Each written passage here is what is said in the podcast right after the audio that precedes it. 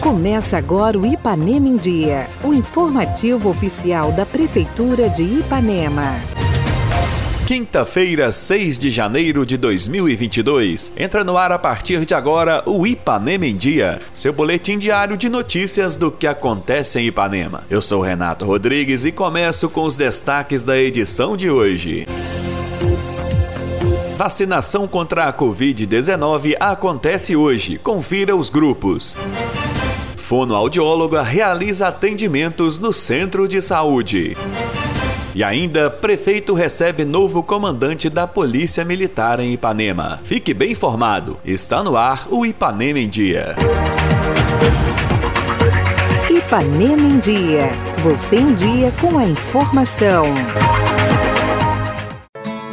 A Secretaria Municipal de Saúde realiza hoje a vacinação contra a Covid-19 dos seguintes grupos: quem está com a segunda dose da Pfizer em atraso, antecipação da vacinação de adolescentes com a vacina agendada até o dia 18 de janeiro, e para quem tomou a vacina da Janssen, será aplicada a dose de reforço. A imunização ocorrerá a partir das 8 da manhã no centro de saúde. Obrigatória a apresentação do RG CPF, cartão do SUS e cartão de vacina. A secretária Letícia reforça a convocação. Nós abrimos aí a nossa vacinação de 2022. Né? A vacinação vai acontecer aqui no centro de saúde às 8 horas da manhã. Então, o público a ser vacinado é a segunda dose da Pfizer, né, para as pessoas que estão em atraso. Ela vai ser antecipada para adolescentes agendados até o dia 18 de janeiro. E também reforço da Janssen, que é uma dose única. Então, a gente pede aí uma atenção especial, que você organize, né, planeje e programe para você se vacinar. Né? É importante demais, né? A vacina veio para todos, a vacina da Covid-19. Então, nós vamos iniciar a nossa vacinação em 2022,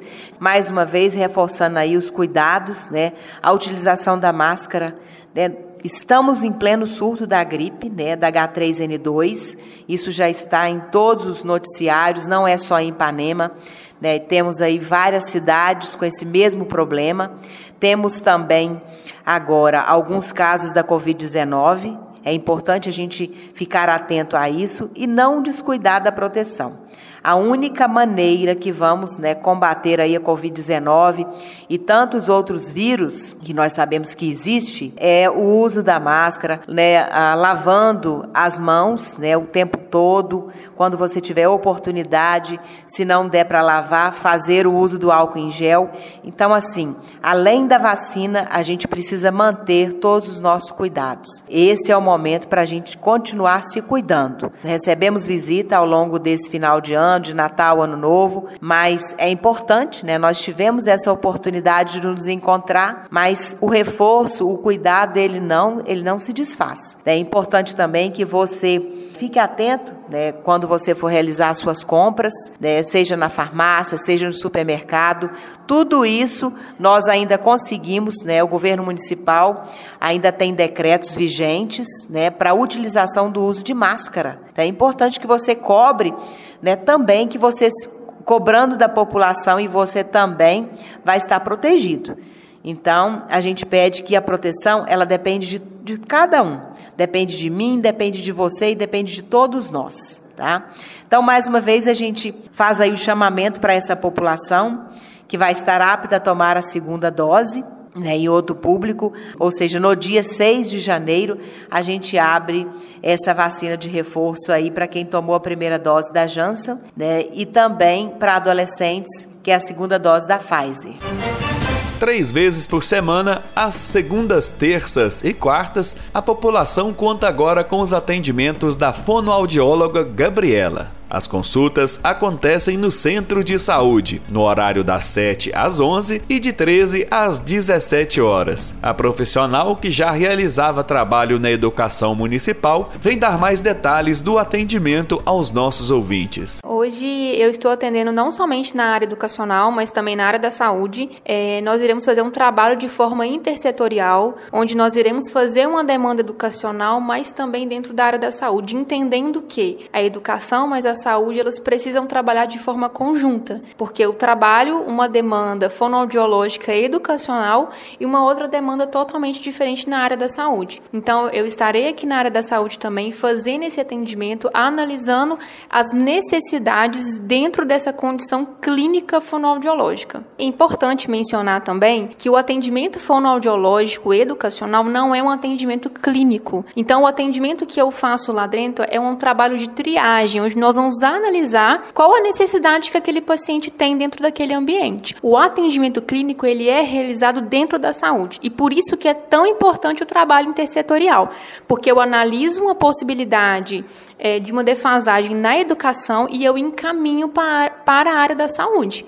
Então, esse paciente, esse aluno vem para cá e eu consigo atender de forma clínica aqui dentro da área da saúde. Nós estamos criando, na verdade, um projeto na educação. Ele é um projeto que ainda a gente não conseguiu fechar ainda, mas é um projeto que está em andamento, porque é um projeto como é algo que é complexo e algo amplo, nós não conseguimos definir ainda o nome ou até mesmo os detalhes desse projeto. Esse projeto ainda está em andamento, então ainda é uma surpresa ainda para o município.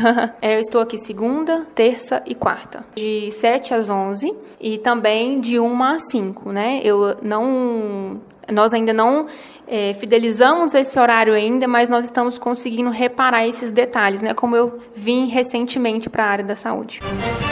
O prefeito Dr. Júlio recebeu ontem o tenente da Polícia Militar, Anderson, que está assumindo o comando do terceiro pelotão de Ipanema. Na reunião, foram discutidos assuntos de interesse no setor de segurança. O prefeito reafirmou a parceria da administração municipal com a Polícia Militar e destacou a atuação da polícia, o que tem rendido ao município índices positivos de segurança. Na oportunidade, Dr. Júlio ressaltou que o novo tenente pode contar com o apoio apoio da administração municipal nas ações que visem a melhoria da segurança pública do município.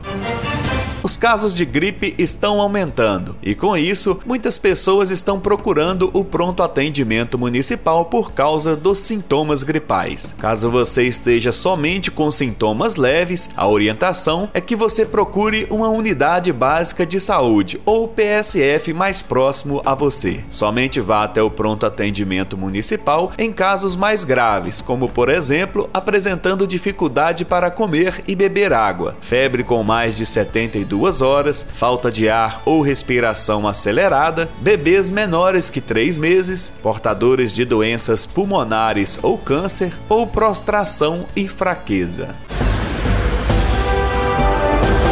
Prefeitura Municipal de Ipanema, uma cidade que renasce. Participe do nosso programa. Envie um áudio com sua dúvida, elogio ou sugestão para o WhatsApp 33 3314 1406. E a edição de hoje fica por aqui. Nós agradecemos a sua audiência pelo rádio e pela internet. Prefeitura de Ipanema, uma cidade que renasce. Nós voltamos amanhã com muito mais notícias. Fica por aqui mais uma edição do programa Ipanema em Dia. Continue conosco nas redes sociais da Prefeitura.